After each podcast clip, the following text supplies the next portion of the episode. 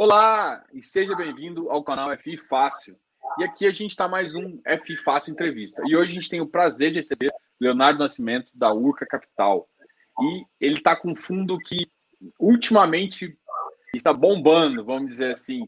E ele pagou no último dividendo 3,24, o que fez um frenesi no mercado.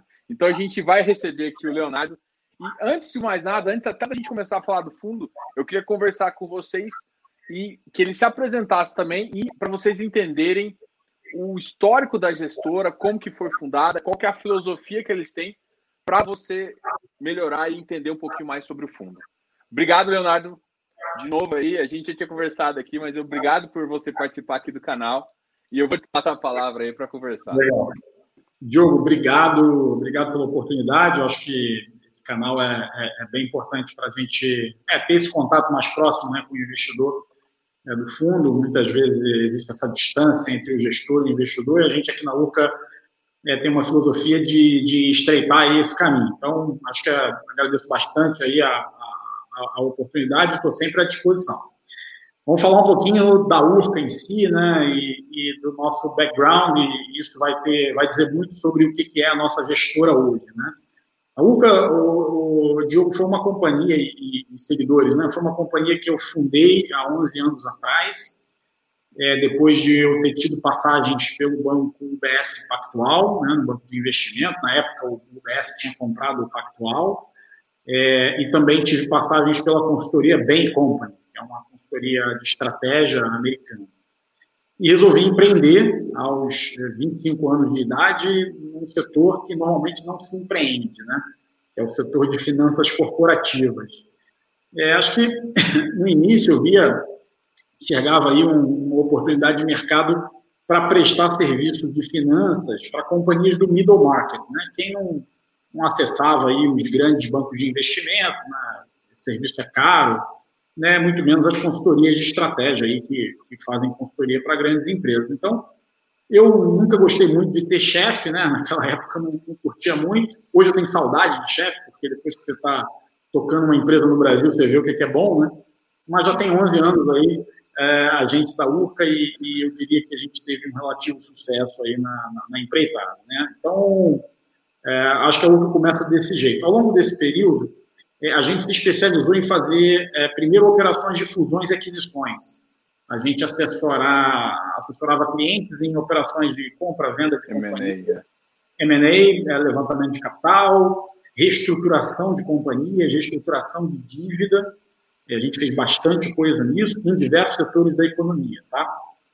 Em 2015, a gente fez um movimento aqui bem interessante, porque começaram a surgir muita demanda de companhias precisando de tomar dívida no mercado, é, dívidas que a gente chama de dívidas não prateleira, né? Aquelas dívidas que você não, não chega no banco e está lá pronta para você tomar. Tem que estruturar a dívida, criar o instrumento, né? Tem um fluxo de pagamento um pouco mais exótico, enfim, é, é bunch de garantias um pouco diferente. É, em 2015, a gente trouxe um, um, profissional, Caio Brás, né, que é nosso, nosso sócio aqui, e o Caio tinha muita experiência no setor imobiliário. Né, então, a gente trouxe o Caio para meio que organizar essa área é, que a gente chama de dívida estruturada na companhia, e de lá para cá a gente é, fez muita operação de estruturação de CRIs, né, de certificado de recebível imobiliário, é, para pequenas e médias incorporadoras. Tá? E aí criamos um relacionamento ao redor do Brasil. A gente, qual era o nosso papel? Né? O nosso papel na ocasião era o papel daquele banker que ia lá, conhecia o, o, o empresário, analisava, estava do lado do empresário na busca por esse recurso. Né? Então a gente fez, nesses cinco anos, desculpa, é, perto de 300 milhões de reais é, em crise. Tá? As operações são sempre de 10, 15 milhões, então são, são bastante operações, e a gente pegou um know-how grande nesse mercado, né, e a gente levava esses CRIs para quem, os fundos hoje que são nossos competidores, né, e a gente acompanhava essa carteira, a carteira estava dando uma boa rentabilidade, e a gente ficou com aquela pulga atrás da orelha, assim, pô, por que, que eu estou né, eu estou fazendo talvez a parte mais difícil da coisa, que é pô, ir lá no visitar a obra, botar o pé Originação, na obra. né? Originação aí pelo interior do Brasil, estou pegando aqui o filé mignon e estou entregando para um gestor que, obviamente, está gerindo bem o negócio. Então, a gente ficou com isso na, na, na pulga atrás No próprio ano de 2015 também, é, a gente começou aquilo que seria um embrião de uma atividade de gestão de recursos de terceiros na URCA. É que foi um, uma, a gente fez uma venda de um ativo muito grande, né, um M&A para uma família e essa família confiou na gente uma parte desse recurso, pediu a gente para ajudá-los a investir. É, a gente fez um investimento em private equity, né, criamos, compramos algumas companhias, é, criamos um, um grupo educacional no Rio de Janeiro chamado Raiz Educação, eu fui o presidente do conselho desse grupo durante um tempo. E aquilo ficou assim, nossa, a gente gostou da atividade né, de gestão de recursos, a gente tinha uma experiência grande na, na questão dos, da originação dos CRIs. Ó, vamos montar uma gestora, que é a Urca Gestão hoje. E aí o nosso primeiro fundo, com certeza, diretamente está ligado à nossa experiência, aquilo que a gente tem track record interessante para mostrar. Porque fundo tem muito de você mostrar o track record, né, para você ganhar a confiança dos investidores. Principalmente uma gestora nova e um first time fund, né, um primeiro fundo. Uhum. Né? E foi essa a ideia que trouxe a gente até aqui. Então, ano passado, a gente fez toda aquela burocracia da CVM para pegar é, as licenças, tudo certinho, e lançamos o Urca Prime Renda Fundo de Investimento Imobiliário, que é hoje o RPR11. Então, é, resumidamente, uma longa história é, curta aqui, é isso que a gente até aqui. Não, bem legal. E, e nessa história aí, uh, eu vou até comentar aqui com o pessoal que eu já conheci a Urca, né? É, o pessoal que conhece, eu trabalhei na Convest até janeiro, até decidi mudar essa empreitada assim. E a parte das operações, eu acho que quase que 100% das operações que a Urca tem, a Convest que é também a gestora, por exemplo, a, a Servicer, que tem na Netar e outros fundos aí, ele, eles estão uh, fazendo o, o, serviço de Servicer ali também. E aí foi quando eu conheci a Urca, e aí quando eu vi, a, a vi o pipeline de operações, era um pipeline que, inclusive, quando eu estava lá, estava iniciando essa, essa jornada, então eu falei, pô, esse é um fundo que faz muito sentido também. E eu até. Só que eu não conhecia você pessoalmente, né? Apesar de de já ter. Você conversou muito com acho que a Taine lá e, e com o Vitor, né? Exato, é. E aí a, a, a, gente continua. E agora voltando a, a um pouco aqui, é, o que você comentou para mim, eu acho que talvez casa muito com o que eu penso, que é você entregar o filé. E o que, que é o filé? E talvez o mais difícil do mercado é fazer essa originação, né? É você ir lá conhecer a operação, ver que ela dá para ser estruturada interessante e você mesmo fazer estruturação com a cara sua, né? Você pode às vezes até chamar um parceiro, eu não sei se já chamaram outro fundo ou não, como parceiro de, de do CRI, sendo mandante no CRI, é vocês sendo mandatários ou parcial, mas é, é o que a maioria dos fundos, assim, que crescem faz, né? Se você consegue originar, ter essa, capacidade de originação, né? Perfeito. É. A, originação para a gente aqui é, é a palavra-chave, tá? Jogo e, e demais. Assim. A, a, originação é, é, na originação que a gente cria o yield, entendeu? O yield está lá, né? O yield ele não está no meio do, não está aqui na Faria Lima, entendeu? O yield está lá no, no, chão de fábrica, né? E a nossa originação a gente tenta é, ter alguma ciência, né? Ter uma ciência é, que é assim a gente precisa ir onde o capital é necessário, né? E onde o capital é necessário? Via de regra, fora dos grandes centros. Porque nos grandes centros eu tenho uma oferta muito grande de capital, logo os yields são menores, né?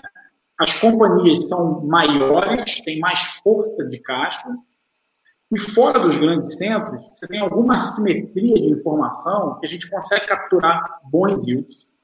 Né? E, principalmente, como a gente tem essa natureza do banker que foi lá e originou, a gente consegue fazer a operação olhando o PNL da companhia.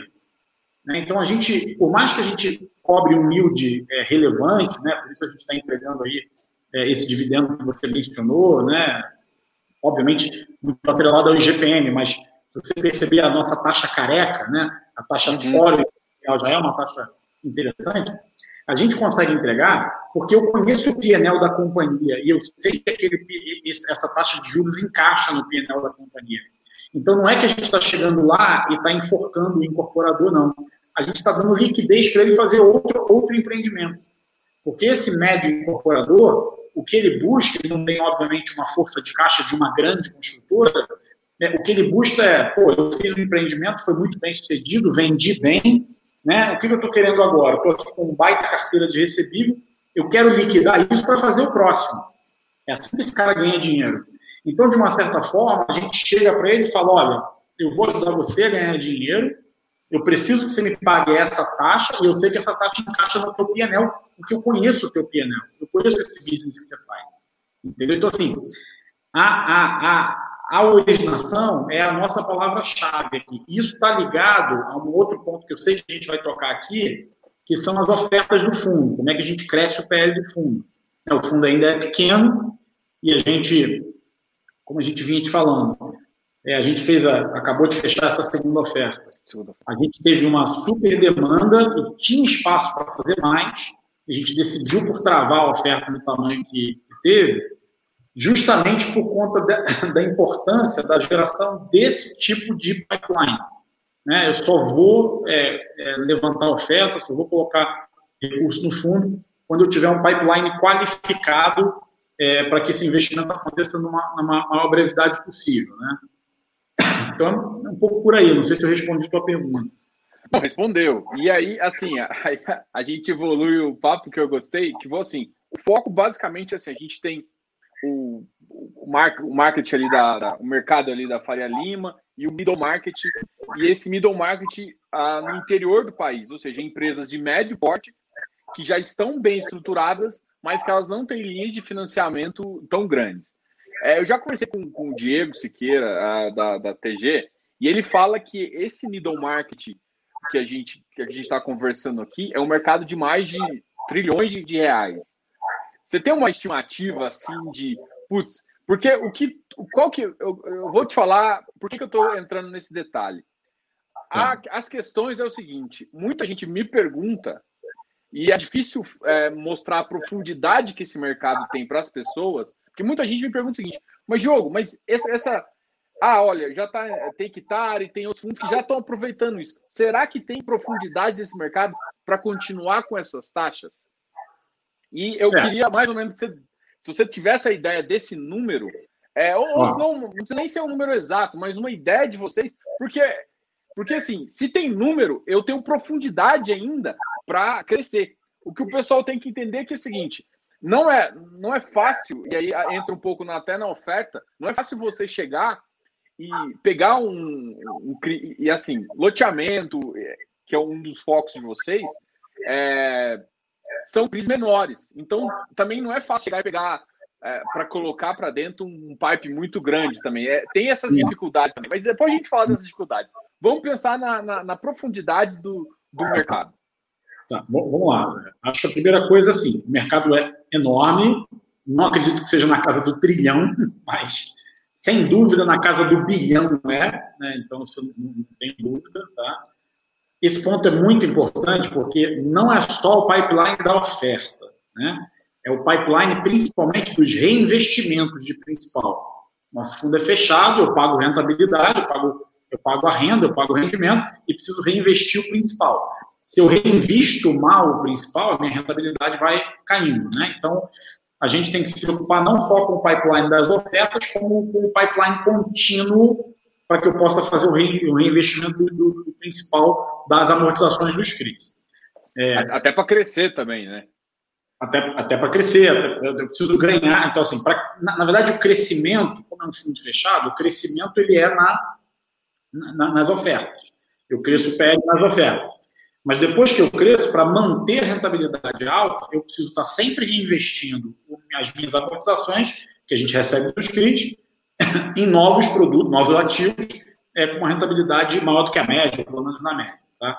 Então, é super importante. A profundidade ela é, ela é enorme, Diogo. É, como o Brasil é um país continental, é, eu enfim, nasci fui criado no Rio de Janeiro, estou sempre aqui em São Paulo, tenho um escritório no Rio de São Paulo, é, muitas vezes o nosso horizonte ele fica fechado. Né? Mas quando você pega aqui o avião e, e, e vai para o interior do Brasil, você vê a dimensão que esse país tem, tá? você vê o quão empreendedor é, é, são as pessoas desse país. Então, assim, é, eu, eu, a gente tem uma impressão de que, primeiro, é, o mercado ele é muito tomador esse produto. A gente tem, a gente é, estou dizendo a gente é Urca, Hectare, Habitat, enfim, a própria Iridium, esses fundos que, que são os principais fundos de papel, né, a gente não consegue fazer cócegas na, na demanda. Esse negócio tem muita demanda, tá? Tem muita demanda. É, o desafio é, primeiro, fazer um filtro, né? Não é qualquer coisa que a gente consegue colocar no fundo. Você quer ver uma coisa que acontece muito? A gente vê um baita empreendimento, você vê que o cara é um baita empreendedor, o negócio vendeu muito bem, está numa região que cresce, ou seja, você ticou lá todos os nossos níveis de risco aqui, na nossa análise de risco, está tudo certo. Aí você vai fazer due diligence. Aí o negócio está num cartório, no interior que você não consegue pegar a certidão. Aí o negócio está é, tá agarrado lá num inventário que não saiu. Aí pronto, você não consegue fazer a operação. Então, o que eu diria para você é: a gente tem muita demanda, mas a gente ainda tem uma dificuldade de desenrolar essa demanda por questões formais. Tá? Como a gente aqui não tergiversa é, com o risco, a gente não brinca com o risco, é, a gente só entra em operação que a gente consegue ter uma due diligence limpa, né? Não, não, pode ter, não pode ter senões, né? Então isso provoca uma dificuldade. Eu acho que os meus, as meus, os meus colegas de outros fundos têm a mesma dificuldade. Então, quanto mais para o interior você vai, você pega operações melhores, porque tem todas as características econômicas boas, mas você esbarra, às vezes, numa questão burocrática, numa questão legal e formal, que a gente não pode é, negociar com elas. A gente tem que deixar elas, elas, elas paradas. Então, assim, agora, é, o pano de fundo disso, é, eu acho que tem uma questão macroeconômica, tá? importante no país. Né? Nós estamos fazendo um investimento num ativo que tem lastro imobiliário. Né? É, quem é que entrega essa rentabilidade aí para o investidor? Não é a URCA, é o mutuário lá que comprou o lote. É esse cara que dá a rentabilidade para o nosso investidor, a gente é só o meio. Esse cara, é, a renda dele, né, a capacidade de pagamento dele está diretamente ligado com a economia. Então, a economia indo bem, a gente vai ter efeitos nisso. A economia indo mal, a gente provavelmente vai ter efeitos nisso.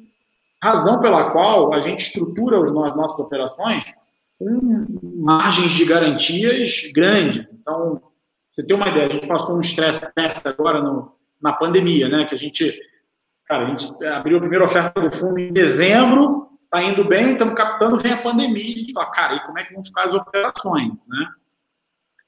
E dentro dali da margem de garantia, de over colateral que a gente coloca, cara, no auge da pandemia, a gente obviamente teve um nível de inadimplência crescendo, mas nenhuma delas ultrapassou ali nosso, a nossa marca d'água, então o fundo não sentiu que para a gente foi um alívio. Pô, nós estamos bem calçados nas operações, porque eu acho que testes de estresse pior do que esse que a gente passou aí na, é, quando a economia inteira parou, a gente ligava para a obra e, ó, aqui está proibido construção civil, a gente, nossa.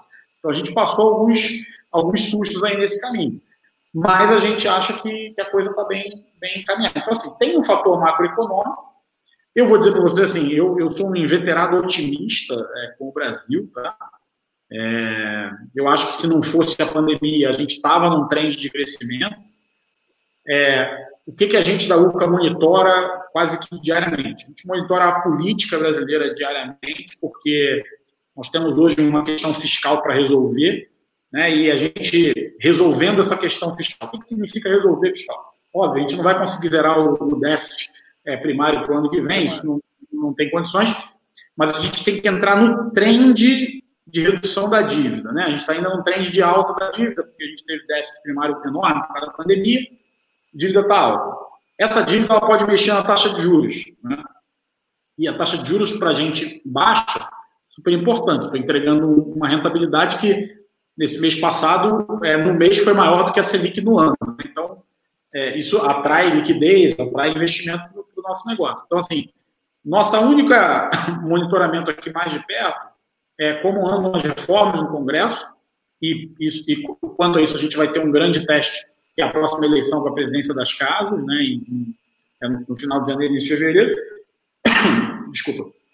Então, isso é, é, bastante, é bastante relevante para a gente. É, e a gente acha que, assim, o Brasil acertando, né, mantendo o teto de gastos e tal, a dívida começa a entrar numa, num trem de baixo. A gente entende que 2021 vamos ter crescimento do PIB, né? então quanto mais o PIB cresce, a dívida se mantém, a dívida PIB vai diminuindo. E aí a gente entende que o setor imobiliário vai continuar surfando essa, essa onda que está surfando hoje e a gente fica, fica sossegado em relação a isso. Mas tem esses dois pontos, tá? Voltando a pergunta. É, o Brasil é muito profundo, é, tem muita coisa que a gente não vê aqui, e a gente aqui da URCA busca tentar descobrir, tentar ver, então a gente, a gente roda esse país é, para ir atrás dessa rentabilidade, né, para ir atrás lá do cara que paga a, a prestação. É, encontramos a dificuldade é, inerente ao Brasil, é, cartório, isso é para fazer uma operação clean aí, bonitinha, não é fácil, então a gente, a gente não negocia com isso, então é, demora, então você reduz um pouco esse tamanho, mas a gente tem muita tranquilidade de que a gente consegue levantar, levar esse fundo num PL bem maior do que ele está hoje, passo a passo, no tempo correto, a gente consegue que tem espaço para a gente, tem espaço para hectare, tem espaço para todo mundo aí fazer um bom trabalho, entendeu? Não, legal. E uma coisa que você comentou é que eu achei muito interessante assim, quem entrega a rentabilidade não é o gestor, é quem está comprando. Ou seja, você está num crédito pulverizado. Então, tem contratos que pagam esse rendimento. Né? Então, a, a economia, ela ajuda ou não, e ela consegue interferir um pouco nessa questão. Então, vamos falar um pouquinho de GPM. E aí eu quero entrar na, no detalhe que você já até falou. Eu, inclusive, hoje tive uma discussão, assim, no bom sentido, falando com o pessoal, que todo mundo fala assim, ah, mas vai passar essa onda do GPM, e aí esses fundos não, vão, não é bem assim. Aí eu falei, cara, olha só, esquece a taxa IGPM. Olha o quanto ele. Olha a taxa de spread, olha o spread. É spread mais inflação. A sua menor taxa é de 11% e a sua maior de 14%. Se você conseguir manter isso, você, tirando a inflação, que independente que o GPM é um pouco mais volátil, tudo bem. Mas independente disso, pode até ficar negativo. Você consegue nominalmente entregar acima de 10%. Sem dúvida. É, é, é uma, uma lógica bem interessante. Então, é, eu queria que você falasse um pouquinho de como você enxerga sua carteira está 100% de GPM, por exemplo, é, é, uma possibilidade, se a curva subir rápido ou alguma coisa acontecer, do GPM dar uma recuada mais forte também. É, acho que é bem importante sua pergunta. A primeira é o que a gente chama no mercado de taxa careca. Né? A nossa, nossa taxa careca, é, tirando, tirando o índice de correção de inflação, a gente procura sempre manter nesse patamar que você falou, que no nosso entendimento é muito atrativo para o investidor. Ou seja, se o GPM mês que vem vier zero, nosso investidor ainda vai ter uma rentabilidade que paga em muito o risco do fundo. Tá? Então, a gente está muito confortável com isso. É, a gente não, de novo, a Luca não é gestora de GPM. A gente não investe no GPM. Isso é bom deixar claro, né? A gente é investidora de certificado de recebível imobiliário, cuja taxa careca tem que fazer sentido para pagar o risco que o nosso investidor corre, o risco inerente do fundo. Tá? Então, e a gente a gente está bem confortável de que entre 11% e 14% que você viu que é a nossa taxa careca, a coisa está tá andando bem. É, o IGPM é de correção. A gente pode daqui a pouco fazer uma operação IPCA. É, é, no nosso pipeline que a gente tem montado, tem operação IPCA sendo discutida e tal, mas a gente, assim, o que é importante? As nossas operações da IGPM, hoje, eu diria que 80% da nossa carteira, perto de 80% da nossa carteira, ela tem a trava de proteção contra o IGPM negativo. Né? Então, não acho que é, o IGPM, depois de uma volatilidade caindo negativo, apesar de eu, é, particularmente, pessoalmente, é, e, e, pensando sobre um ponto de vista macroeconômico, eu acho difícil ele ficar negativo nos próximos meses. Mas, se ocorrer, a gente tem uma proteção, então a carteira não sofre muito, e a gente está bem confortável com a carteira hoje, entregando a nossa taxa careca, que no nosso modo de ver, é, é uma taxa que paga e remunera bastante o risco que o investidor está tomando. Como você falou, o risco é super pulverizado, né? As operações elas têm muito over colateral, tem uma garantia, uma sobregarantia. É, então a gente está bem confortável com isso, cara. E, de novo, né? É bom que nós Nós não somos investidores de GPM. Nós não estamos é, comprando GPM. É engraçado. Então, todos os seus CRIs, ele tem a proteção de GPM, mesmo que fique negativo? Não, não. Tem direito do PL hoje, cerca de 80% da carteira está protegida, 20% não, não tem essa proteção. Ah, legal. É, um detalhe também que a gente, que é, talvez faz, não sei se você, é, normalmente eu falo pessoal também, é que por mais que o, o, GPM ele é um pouco mais volátil, né? Mas se você analisar IPCA e GPM, apesar é uma curva que tende a se uh, a se fechar, no, se analisando do ponto de vista macro, né? Apesar de, de compor, ter uma composição diferente e por isso a volatilidade, no geral ele faz uma, uma ele faz uma composição final. Então assim, o IGPM alto favorece o fundo, mas também não é isso o motivo que que, que é a tese de vocês. A tese de vocês é realmente pegar operações com spreads interessantes, né? É isso. Tem, tem, tem, uma, tem um ponto na curva ali que você pode ser pego de surpresa, né? Porque o GPM alto favorece a rentabilidade do fundo, mas em, em, em compensação, é, se ele explode muito, eu posso ter, aumentar uma inadimplência na carteira, né? Porque a parcela do é. cara lá é alta, então... É, esse eu acho que era, na verdade, a minha próxima pergunta. Que é basicamente é. assim: o GPM alto é um risco para a operação? Sim. E assim, sim. porque qual que é a pergunta, basicamente? Eu já, eu já perguntei isso para outros gestores, é basicamente o seguinte: do, igual você comentou, existe um, um cara que está pagando lá. E, por exemplo, eu tenho certeza que na hora de negociar uma parcela, um aluguel que eu, muita gente já, já escutei falando que sente, se pegar uma parcela dele e reajustar 20% no ano, no ano em que a economia deu essa queda, muita gente perdeu renda, ficou bem complicado. Só que, assim, em, em contrapartida, muita gente também comentou comigo que alguns gestores que a, a, a parte de a, a, parte de baixa renda ficou com uma renda maior.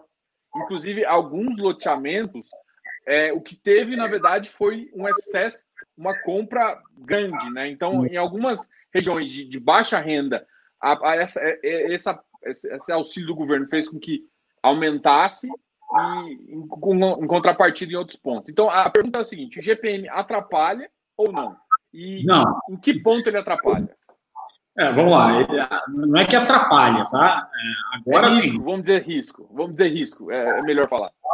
Acho que sim, existe um risco atrelado ao IGPM, basicamente porque a gente quer que o mutuário tenha condições de pagar em dias, parcelas, e não, não sofra é, com esse problema. Então, assim, o GPM fica aumentando muito, chega um ponto que passa ali do orçamento do cara e, e, e é ruim, né? Então, o que, que a gente faz aqui? É, depois até acho legal a gente falar sobre a nossa gestão de risco, isso é importante, mas assim, o que a gente faz aqui? A gente monitora a carteira na unha, né? Então, assim, ao sinal de qualquer problema na carteira, a gente teve um problema no meio da pandemia. A carteira inadimplência subiu um pouco. A gente foi, deixou rodar um, um ciclo para ver se isso era, era exógeno ou se ia se manter. O exógeno, a carteira voltou ao nível de adimplência que a gente está confortável e ok. Ao sinal de, de, de, uma subida dessa curva, a gente consegue mexer isso até a turma lá da Convest ajuda a gente bastante nessa, nesse monitoramento da, da, da carteira a gente atua. Né? O que, que é atuar? É ir tentar entender a causa. Né? Se a gente, obviamente, tem um IGPM muito esticado, muito provavelmente é uma das causas. Né? A gente vai analisar a cidade, se teve algum movimento econômico importante na cidade, enfim, o que, que aconteceu. E a gente, obviamente, tem a prerrogativa de, de renegociar. Né? A gente tem a prerrogativa de ir lá e tentar não repassar todo o lastro do IGPM.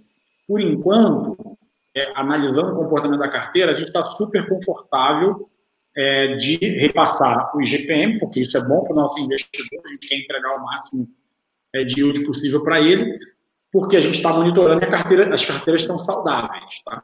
Mas sim, o IGPM representa um risco, sem dúvida. É, um gestor, eu conversei já com dois gestores, um voltado mais para CRI, um voltado mais para equity. O de equity já está, um gestor de equity já me disse o seguinte: olha, eu, nos meus equities, eu não estou conseguindo repassar tudo.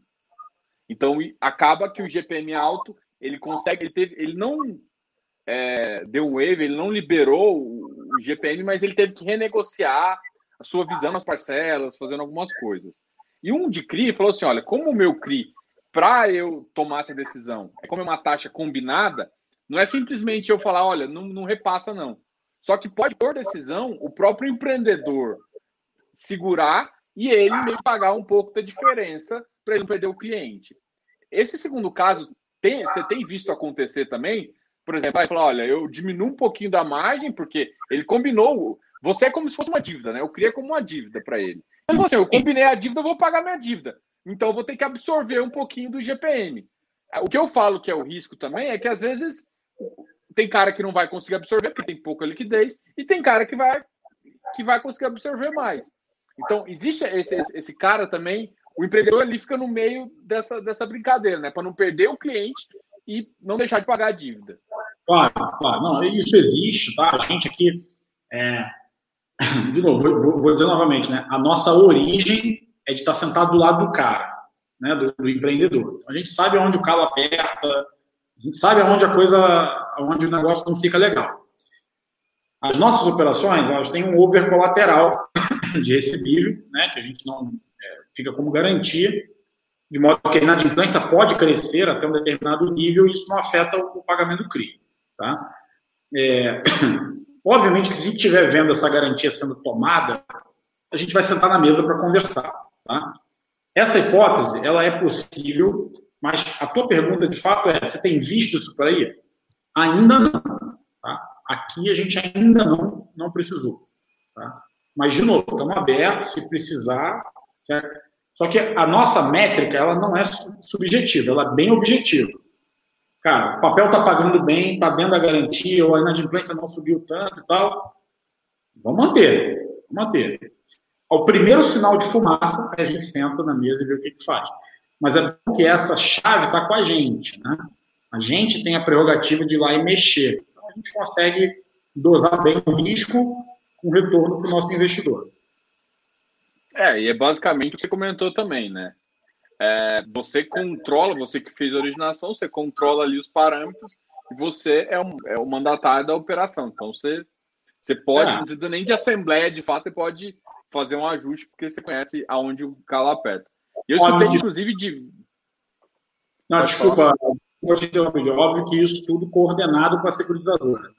Ah, claro, claro. É, é que assim, eu normalmente não, não cito os nomes dos players, mas assim, você, vocês normalmente, tipo assim, porque a, a quem, a, a, CVM, quem, quem faz o. Quem encapsulou tudo foi a, a, própria, que ela tem, ela tem que avisar tudo mais, entendeu? Mas beleza, a, a responsabilidade, exatamente. Uh, o que eu ia comentar também é o seguinte: uh, vocês têm agora, agora, por exemplo, o papel de vocês estão com ágil, né? E eu acho que assim, é, uma pergunta que, que às vezes que o pessoal pergunta é sobre performance. Né? É, em termos de performance, uh, índices que vocês estão utilizando para performance poderia ser um outro, alguma coisa assim, que é uma coisa que machuca. É uma pergunta que eu, na verdade, eu recebi isso bastante também.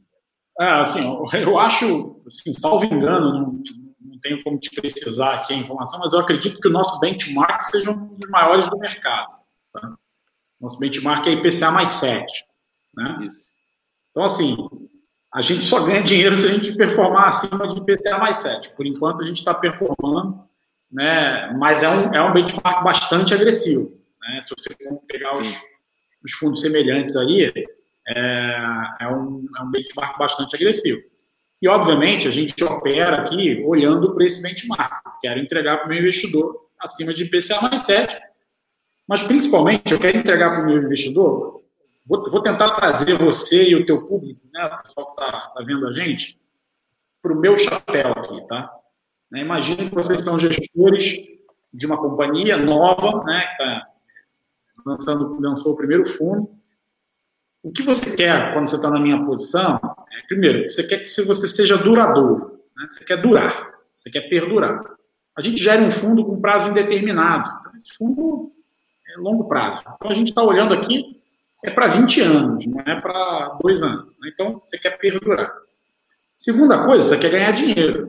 Né? Nós estamos nesse jogo aqui para ganhar dinheiro, todo mundo. Né? Então, o que acontece? É, a gente sempre coloca o peso de que eu preciso entregar um benchmark, é, eu preciso entregar uma rentabilidade acima do meu benchmark, já é um dos mais altos do mercado. Eu estou super alinhado com o meu investidor de que eu, eu vou ganhar dinheiro sempre depois dele, né? sempre depois dele. Eu não vou ganhar dinheiro na frente dele. Né? Então, eu preciso entregar a rentabilidade para ele, mas eu preciso fazer isso no longo prazo. Então, não adianta é, eu também querer tomar riscos desnecessários né? para fazer aqui um, uma rentabilidade muito maior do que o, meu, o meu IPCA mais 7, para daqui a dois anos eu não estar tá conseguindo entregar nada disso e, no fundo, minguar. Tá? Por quê? De novo, né, a gente, o fundo está com 75 milhões aproximadamente de PL depois dessa segunda oferta. Obviamente que a gente pensa em fazer, enfim, pensa em fazer outras no, é no futuro, é, mas a, a, gente precisa ter um tamanho bem maior para a gente poder é, ganhar dinheiro de verdade no negócio. Então, a gente está muito tranquilo, está com muita calma para a gente crescer de maneira sustentável a gente está confortável, a gente acha que o benchmark está alto, tá? É, deve ter investidor do fundo assistindo. A gente vai, a gente acha que o benchmark está um pouquinho alto, tá um pouquinho descalibrado, mas, cara, nós estamos bem, estamos confortáveis de estar fazendo acima do benchmark, né? E, enfim, conseguimos ficar assim. É, e eu acho que o investidor está feliz, porque ele sabe que, pô, ele só vai dar algum dinheiro para a URCA se ele pelo menos ganhar IPCA mais 7. Já é uma baita. É mais... 7% de juro real no Brasil com taxa Selic a 2%, nossa, tá maravilhoso. 7% real, né? 7%, 7 real, é, exato. 7% real é, é um negócio é muito bom hoje, né? Então, a, a gente está confortável, tá? Eu diria que a gente está confortável. Qual que é os, os, setores que vocês mais olham, assim, do mercado imobiliário? O que, que vocês veem como oportunidade que talvez ainda não está explorado na carteira do fundo? Olha, a gente não fez ainda True tá? Home Equity a gente não fez ainda também, então são duas coisas que a gente tem olhado, né, até para ampliar aí a, as possibilidades. Mas, de novo, né, é, vamos, vamos lembrar de uma coisa que a gente falou aqui. A gente vai buscar o yield que eu pago lá no, no, no chão de obra, né, lá na, na lama. Quando você chega nesse lugar, assim, quem é que, qual é o tipo e o perfil de empreendimento que consegue encaixar no PNL, né, no, no resultado dele, uma taxa maior? Hoje é o loteamento. O loteamento é um perfil que tem uma, tem uma rentabilidade maior o empreendedor. Como eu sei que tem, como eu sei que tem, eu consigo encaixar minha taxa com ele, entendeu? Então, por isso que tem um viés de loteamento. Residencial vertical também rola, a gente já tem residencial vertical na, carteira. A gente tem analisado bastante o equity e, e fazer true sale né, com, com o imóvel já, já pronto. Né? Isso é uma coisa que a gente olha bastante também. Multipropriedade é, é uma coisa que vocês pensam também, porque também tem uma taxa, teoricamente, maiores é, também. É assim, a gente, a gente também gosta de não não ampliar muito, porque a gente acaba não, não conseguindo ter braço e dedicação é, para olhar tudo. Né? Então, a gente ah, designa alguns setores. Esses que eu te falei são os principais que a gente tem olhado. Né? Pra, obviamente, para reinvestir o que está hoje no, no, no fundo e, e, e, a preparação para próximas ofertas. É, eu vou, vou falar assim, é, uma das coisas que o, pessoal começou a conhecer bastante do, do, do, fundo de vocês é que assim o pessoal uh, uma, um dos fundos assim mais queridinhos é o Iridium, né? E o, o Iridium começou a comprar bastante do fundo de vocês, ele tem uma posição relevante aí uh, do fundo, e isso eu acho que trouxe um pouco da atenção do mercado de crédito para vocês, né? Então, a, como é que funciona? Eu acho que, se eu não me engano, na última oferta, teve dois ou teve mais um outro fundo de é, fundo de investimento imobiliário que também entrou. Como que está é, funcionando essas, essas questões, assim? Porque é, é, bem legal, né? Porque, por exemplo, você coloca num, num, fundo que já é conhecido, acaba que você atrai o público, e aí tem público que, que tá num fundo desse porque é middle risk, mas você pode atrair o cara que está ali também curtindo uma, uma vibe com, com Railde ali, né? É. Ah. ah, cara, assim, pra gente muito legal. A gente, na primeira 476, a gente falou com muita gente, né? A gente, enfim, sofremos aquelas dificuldades de quem está começando, né? Então, pô, adorei, adorei a ideia, a tese, o papel, adorei tudo, mas, pô, primeiro fundo, deixa rodar um pouco, depois a gente coloca. Então, é, enfim, a gente, dentro lá das limitações da 476 de abordagens, né? E a gente falou com bastante gente no mercado de FOF, né? A gente teve muito isso. A Iridium foi um fundo que a gente se aproximou bastante lá do, do Selegato. O Caio, que é o nosso é, a pessoa, o nosso sócio que cuida diretamente do imobiliário, é bastante próximo do, do Selegato. E, e, obviamente, que você ter a chancela de um fundo como a Iridium, super conhecido, né, super bem sucedido, né, eu diria que um dos mais bem sucedidos hoje no mercado, é, foi muito importante para a gente. Né? Isso, isso, mostra um pouco do, do quanto a, a, a, gestora é séria, do quanto a gente preza pela gestão de risco, do quanto a gente vai atrás vai em busca mesmo, como eu falo, né, botando o pé na lama para trazer o, a rentabilidade para o investidor. Isso foi muito legal. Na segunda 476, já teve, obviamente, alguns desses fundos exercendo direito de preferência, então, quer dizer, estava né, satisfeito com o que a gente vinha fazendo, né, dobrando a aposta, é, e tivemos alguns outros investidores institucionais entrando também.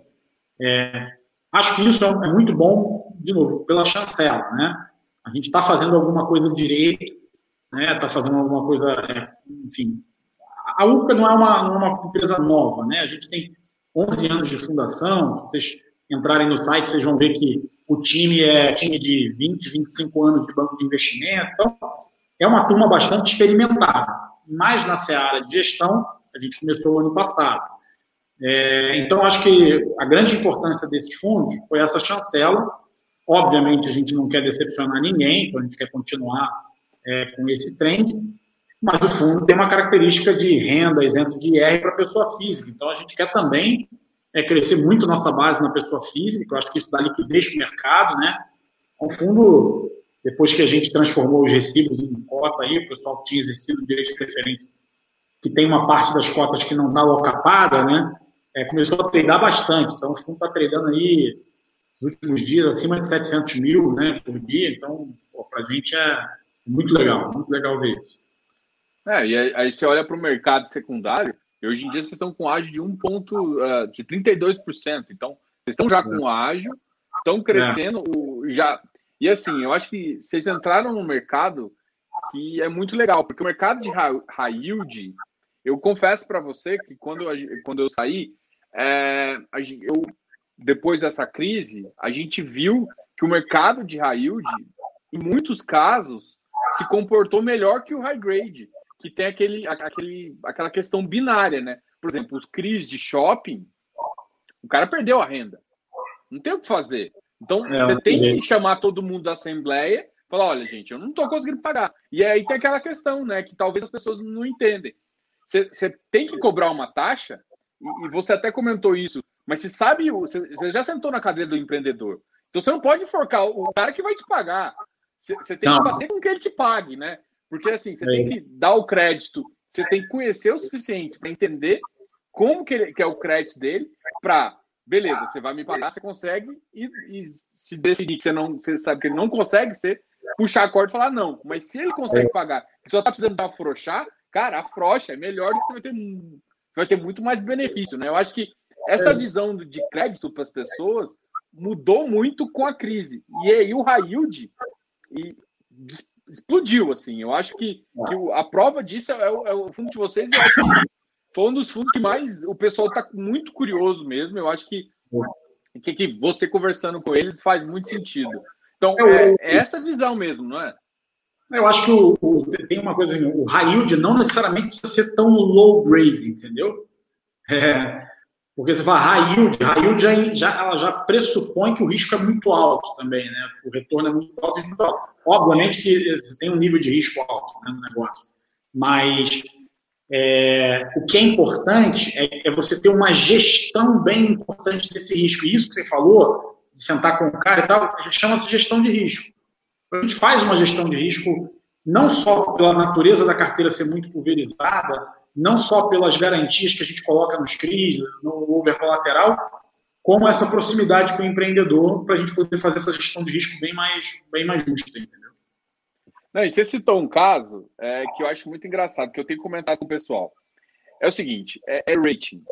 É, o que eu explico para o pessoal é o seguinte, rating faz muito sentido para CRI corporativo, onde você tem, mesmo que você tenha garantia, que faz isso. E uma outra coisa, por exemplo, CRI de, de loteamento, se você tentar embutir um rating, o custo desse rating é tão alto que a taxa vai embora quase toda, porque é uma operação de 10 milhões, uma operação de 50, de 80 milhões, até faz sentido você colocar um rating. E, na verdade, os, a, a, maioria das empresas que eu vejo fazendo rating, o que eu escuto de securizador, de pessoas ali que, que fazem isso, é que esses caras olham muito como se fosse ainda o corporativo que quer analisar muito balanço e esquece de olhar a, a, estrutura da operação. Então, o que eu escuto é muita crítica. Eu queria que eu vou aproveitar aqui. Se você quiser uhum. falar disso, eu vou, eu vou, achar, eu vou ficar muito feliz, assim, porque é o que eu comento com o pessoal. Eu acho que, assim, para a gente não faz muito sentido. É, é, o risco da. As nossas operações têm fundo de obra, né? Então, assim, a gente minimiza ao máximo o risco do empreendedor, né? da, da, da companhia, né? Óbvio que as operações têm alienação fiduciária das cotas da SPE, as operações são bem garantidas, tem aval né, dos donos, da, da empreendedora e tal. Mas no limite, o risco de fato está na carteira pulverizada, entendeu? Então, como a gente faz, é, enfim, fundo de obra, só libera o recurso com medição, está tá tudo muito mapeado para a gente minimizar, tornar o mínimo possível o risco corporativo não faria sentido analisar esse rating, entendeu? Nosso rating é, é nosso risco é, é, é, é na carteira pulverizada, então é, para a gente faz muito pouco sentido, entendeu? É, não, é, é essa visão que eu tenho. Então esse, esse, esse, rating fica um pouco mais, a operação ela realmente é estruturada para o cara, né? Então é essas visões que, que o pessoal tem não, não faz muito sentido. E agora vamos conversar assim de perspectiva tanto do fundo de crescimento, né? Vamos entrar nesse detalhe, e também a, as perspectivas da economia, né? Porque eu acho que uma economia forte, pujante, gera também muito mais operações, muito claro. melhor, e isso. E aí, se a gente pode pensar já no fundo é de um bi. eu fico brincando com o pessoal assim, que não, a gente tem que pensar é grande, né? Vamos, vamos, vamos ganhar dinheiro, é muito, né? Não é pouco, não. Espaço tem no mercado, né? Espaço tem.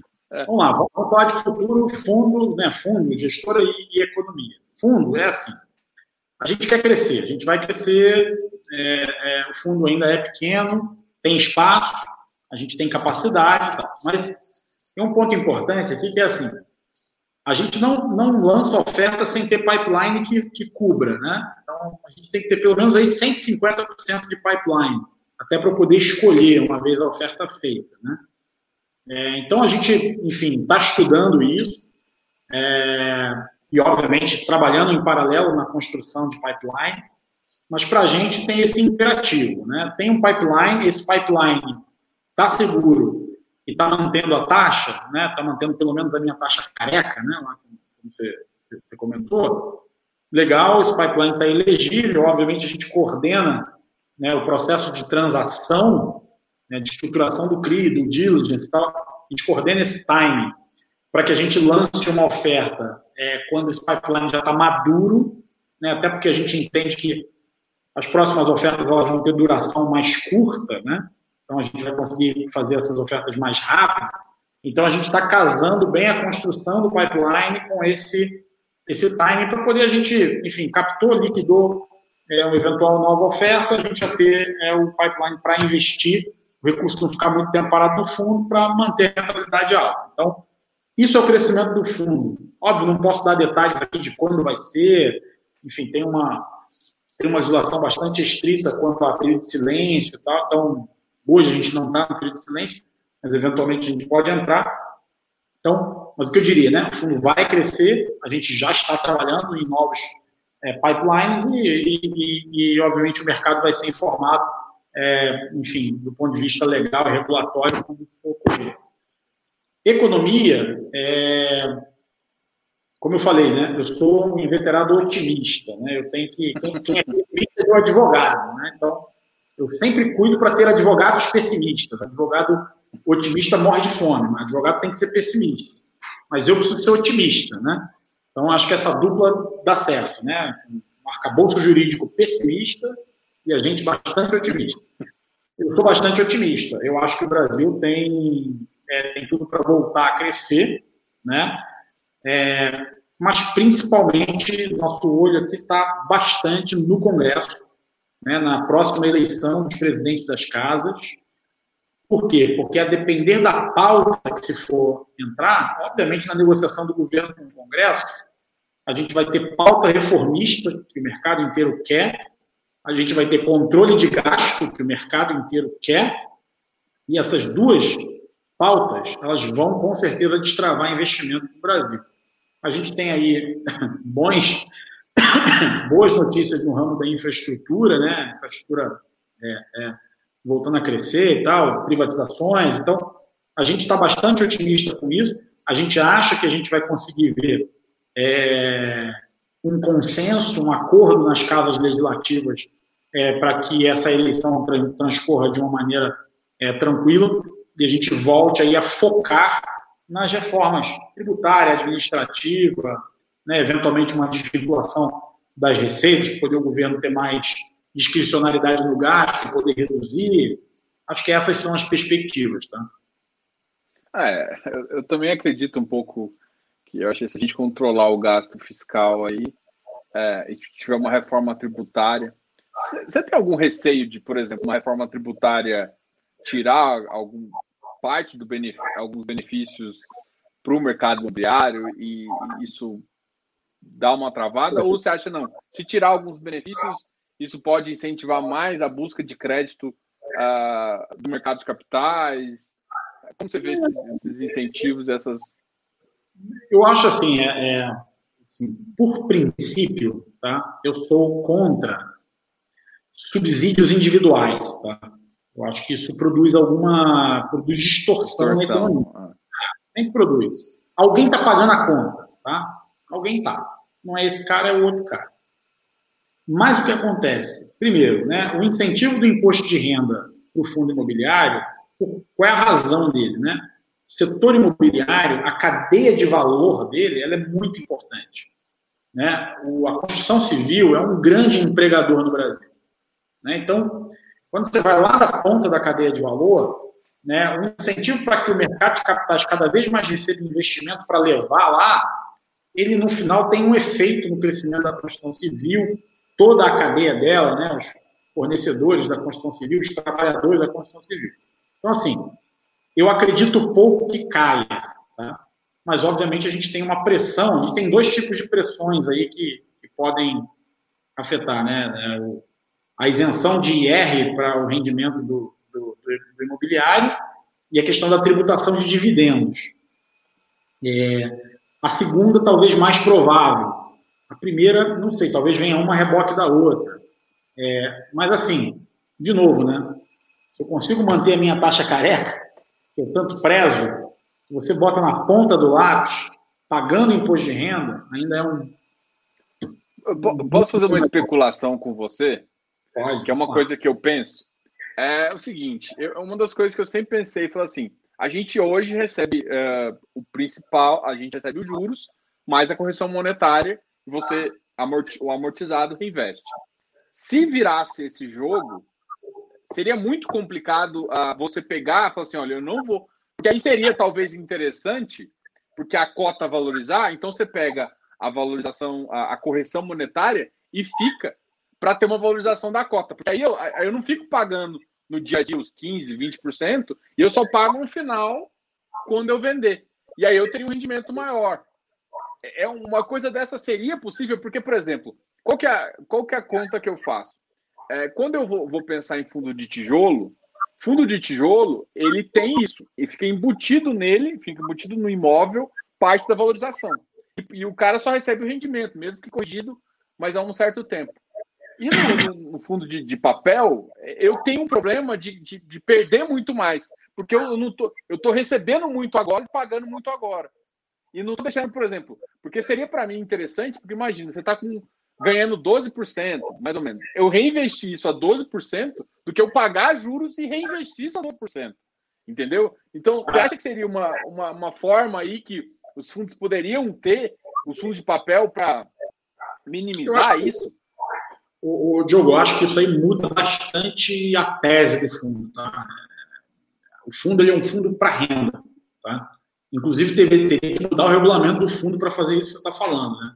Eu tenho uma obrigação de pagar é, no mínimo 95% do rendimento. Então, é, é, para fazer isso é mais complicado. E o problema é o seguinte: você vira quase que uma companhia listada, né? Porque o preço da cota não é só aquilo que eu deixo no fundo, não é imediata a valorização. O preço da cota é preço de mercado. Depende de N outros fatores que não apenas aquele valor que será reinvestido. Para um fundo de tijolo, é uma coisa mais tangível. Para um fundo de papel, é difícil a turma fazer a conta, né? É, e isso refletir imediatamente na, na cota de mercado. Então, eu acho que é um outro bicho isso que você está falando aí. Pode até ser que seja possível, mas é um bicho diferente. Nós estamos falando aqui de, de outra coisa que a gente percebe. O brasileiro, assim como eu e você, que somos brasileiros, a gente gosta da graninha mensal lá pingando na conta, entendeu? É, quando você faz assim, não, deixa eu pegar uma parte disso e reinvestir aqui, deixar aqui para comprar mais papel e para um ganho futuro, quem sabe talvez lá na frente, você agrega um outro tipo de risco para o business, entendeu? Então você muda a matriz de risco para o negócio. Matriz de risco hoje do cara é, cara, eu coloquei aquele valor lá, eu estou recebendo minha, minha, meu rendimento. A hora que eu quiser, eu vou lá na bolsa, dependendo do tamanho eu consigo a liquidez que eu quero, e o meu dinheiro vai embora. Quando você começa a reinvestir, o que você está dizendo para ele é: eu estou te obrigando a pegar aquele rendimento e colocar de volta no fundo, né? como se fosse isso. A matriz de risco muda, eu acho que o perfil de investidor muda um pouco. É, eu tenho minhas ressalvas. Não estou dizendo que é um negócio ruim, mas é um negócio talvez para um outro veículo, não no mesmo veículo, entendeu? A única coisa, eu, eu tenho essa, essa, essa questão, mas se, se por exemplo, se, se, tributar, vamos supor, eu que gosto de investimento. Eu, pô, eu tenho uma cota, aí para mim, eu prefiro receber um real, ah, vamos supor, pegar a sua cota, 3,24. 1,24 é o rendimento normal e os dois é a correção monetária. Beleza, eu recebo 1,24 e me tributo isso aqui. Mas me tributar sobre os 3,24 me dá uma dor no coração de pensar nisso. É essa ascensão. E eu, o que eu faria era considerar correção, era uma, uma gambiarra uh, contábil, que é não considerar a correção monetária como resultado. É, a, a, a gente, você, enquanto investidor, pode fazer a gambiarra que você quiser. A gente aqui tem uma, tem uma auditoria. Não, eu tô brincando, não, eu tô brincando, eu tô brincando. Estou falando que. Claro. Uma... Ah, não, sim, eu vou dizer para você o seguinte: se tiram um incentivo, todo mundo aqui, né, não só a gente, os fundos, tem que voltar para a prancheta. Né? Tirou incentivo? Vamos voltar para a prancheta aqui. Vamos ver como é que fica, o que, que é melhor e tal. Eu diria hoje para você assim, até que o fundo, quando, quando a gente listou, não tinha ainda 50 investidores. Então, o fundo tributava imposto de renda. Já era uma taxa boa, tá? Então, se tributar imposto de renda hoje, o pessoal vai continuar ganhando aí um juro real grande e forte. Mas, sem dúvida, nós vamos voltar para a prancheta para ver alguma coisa. Acho que estou reagindo de imediato ao que você falou. Talvez eu mudaria Não, mas bastante. É, mas foi uma coisa que, assim, eu, acho que é a primeira vez que eu até converso isso aqui, é porque eu fico pensando que o tijolo ele tem uma vantagem quando começou a tributação meio embutida, porque parte da valorização está dentro da cota. É uma coisa inerente ao, ao produto, né? Tem coisa que é inerente ao produto. O produto dele está inerente a isso. E é. eu, eu, como eu gosto muito mais de crédito, e minha carteira é muito mais voltada a crédito, eu fico pensando, falei, puta que pariu, eu vou ser tributado desse. É, é. Exatamente. Mas assim, é claro que é, hoje em dia, comparado com o juros normal de, de, da Selic, 2%, ou pensando até no spread da Selic, ainda a gente está absurdamente na frente, né? Eu acho que o, o mercado cresceu bastante e, e, e, gera um pouco dessa possibilidade. É bem legal. eu, eu, assim, eu acho que a gente até, até acabou de dar uma hora, assim, mas eu queria falar um pouquinho da, talvez da carteira de vocês, né? E, por exemplo, atualmente no último relatório, ainda vocês ainda não colocaram ainda o pipe já entrou, o pipe novo que entrou uh, dos, dos outros 45 milhões. Isso. Mas pensando na, na, no, na carteira atual, a, a gente tem o, o, lá que está com 40%. Se uh, basicamente aumentar esses, esses 45 milhões, já tem, ele cai para ali os seus 17%. Que acaba, ou seja, o, o, maior, o maior investimento de vocês está com, com porcentagem de pé de mais ou menos 17%. É, isso se manteve agora, assim, o maior percentual deve ser maior um pouquinho, porque a gente, uma parte desse recurso é, volta para o Hotlar também, tá? Então, ainda tem mais CRI lá para liquidar. Então, deve aumentar um pouquinho. Mas não, não, não, não sobe muito, tá? É, a gente tem sempre uma preocupação de estar bastante diversificado. Nessa situação, quanto der, né? Como o fundo é pequeno, é mais difícil você... É mais difícil. Mas a gente está tentando sempre manter uma diversificação mas sempre lembrando que o risco maior ele é mais pulverizado, não é o, eventualmente o corporativo, né, que está nas coisas. Mas a gente está entrando com umas, mais operações novas agora, né, então vai ter, vão ter outros empreendedores aí, no, talvez no próximo relatório, não esse que sai agora em, em novembro, mas de dezembro, a gente já tenha, com certeza, já liquidou as operações e vai aparecer aí, vão aparecer é, essas operações já liquidadas no próximo relatório, e vai contrabalancear mais essa, essa, esse share da carteira. Tem algum percentual target? É claro que é, é foda falar isso agora e tal, mas é, eu acho que vocês pensam em cada vez ter uma carteira maior diluindo, mas é, pensando assim, vamos supor uma carteira ideal, qual seria o tamanho máximo que você gostaria de ficar exposto a um, ou você não vê isso como como está pulverizado, eu não vejo isso como problema? Não, porque é assim, não, eu, vejo, tá? A gente, a gente quer diversificar. A resposta à sua pergunta é sim, a gente quer diversificar. O percentual, talvez 20%, seja um percentual que a gente fique bastante confortável, tá? Bastante. Óbvio, quanto menor, perdão, melhor. Menor, melhor. Mas tem um ponto também, assim, eu prefiro eventualmente concentrar um pouco mais numa operação que eu sei que é boa, não só do ponto de vista de rentabilidade, como de risco, é de novo, porque eu conheço um empreendedor, fizemos uma diligência super estrita e tal, e foi tudo certo, do que eu pegar esse share do cara e dividir em dois, três, que eu não tenho a mesma qualidade né, de risco e retorno. Então, dito isso, assim, óbvio, a gente, a gente, a gente quer manter é, o share de cada um é, não sendo muito maior do que 20%, é, eventualmente até abaixo disso. A gente imagina que o fundo crescendo isso vai é, diluir mais, mas lote lá, por exemplo, é uma operação que a gente adora e a gente tem uma operação ótima, bastante redonda. Diligência veio muito redonda, então é uma operação que a gente tem conforto. Entendeu? Pegar um exemplo que você deu. Não, legal. É porque realmente, assim, o, o que eu vejo no mercado é que muita gente não conhece as operações por dentro, não entende como é que elas são estruturadas, não entende a, o papel de cada um nessa, nessa estruturação, enfim. E o que, que o gestor realmente olha. Muita gente não entende e critica. E, e assim, uh, eu, eu falo isso aberto assim. E aí as, as pessoas olham às vezes as carteiras e elas analisam, putz, tem 30% aqui, tem não sei o quê, tá, tá num emissor só, tá, entendeu? Começa a botar defeito porque ainda não entende o que está dentro da carteira, né? E eu vejo claro. que duas coisas que incomodam é, ah, tá só em GPM. Pô, mas isso, cara, primeiro que loteamento faz muito mais sentido você estar tá em GPM do que em PCA, né? É, primeira coisa, parece que você não está entendendo o que está falando. A segunda é percentual de cada um dos, dos CRIs. A, a, a operação não tem o tamanho dela, né? Então não tem muito que você vai mexer. Você, você precisa comprometer com aquela. Com aquela, com aquela... Ô, Diogo, eu acho que o investidor está correto em fazer a análise de risco dele, né? Quando ele olha o nosso fundo, né? eu tenho uma análise de risco do fundo. Cada investidor tem o seu perfil, primeiro o seu perfil de risco, depois as variáveis que ele considera relevantes. Pô, o cara considera relevante olhar que o fundo está muito GPM, de repente é inteligente para o portfólio dele, na montagem de carteira, ele tem um pouquinho do nosso fundo e tem um outro fundo que está atrelado a um outro índice. Tá? Então, eu acho que o mercado tem, tem que oferecer o produto e o investidor escolhe. Acho que ele está correto nisso.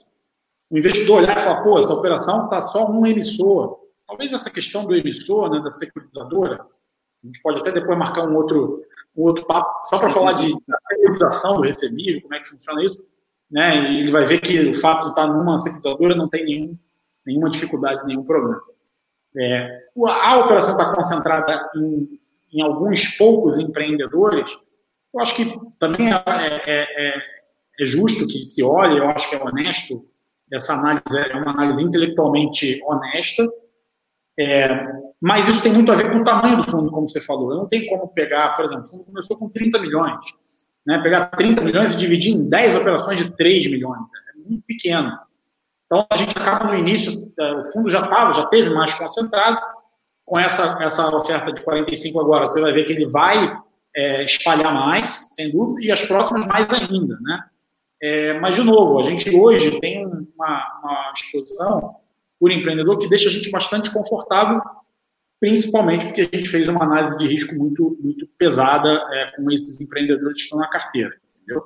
Mas eu diria para você que 20%, até 20%, um pouquinho mais do que isso até, para mim está, lembrando, né, nosso risco principal é pulverizar, falar na conta, o cara pagando a, a parcela. Né? Não, show de bola. Leonardo, muito obrigado. Eu, eu, vou deixar você falar as últimas palavras aí. Eu queria agradecer por esse papo.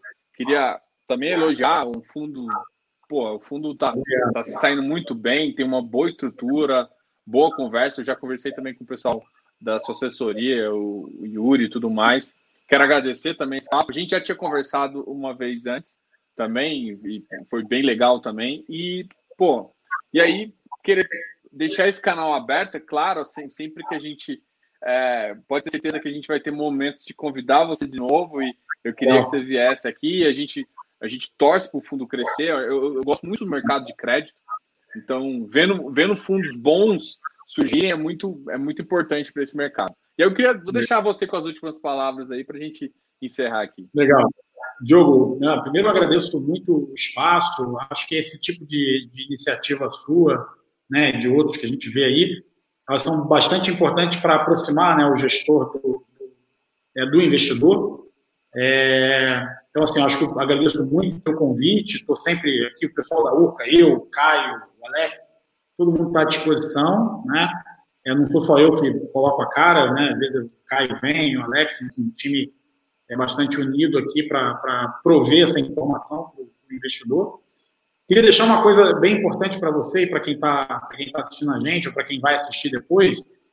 É, a gente procura ser uma gestora muito próxima do investidor. Tá? Então, assim, é, por mais que a gente tenha aqui um time limitado, né, número de pessoas, a gente procura atender dentro do nosso RI, né? Então, no e-mail do RI, nos nossos telefones, o investidor pode se sentir à vontade de entrar em contato, tirar dúvida, enfim.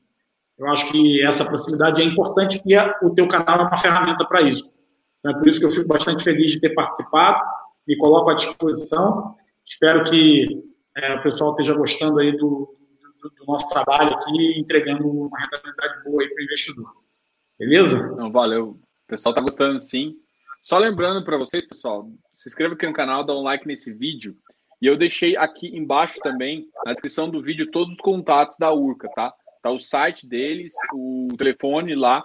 Então, como ele falou, fiquem à vontade de ligar lá aqui embaixo da descrição. Então, para quem está assistindo isso, se liguem lá. E muito obrigado por ter assistido isso aqui, muito obrigado pela audiência.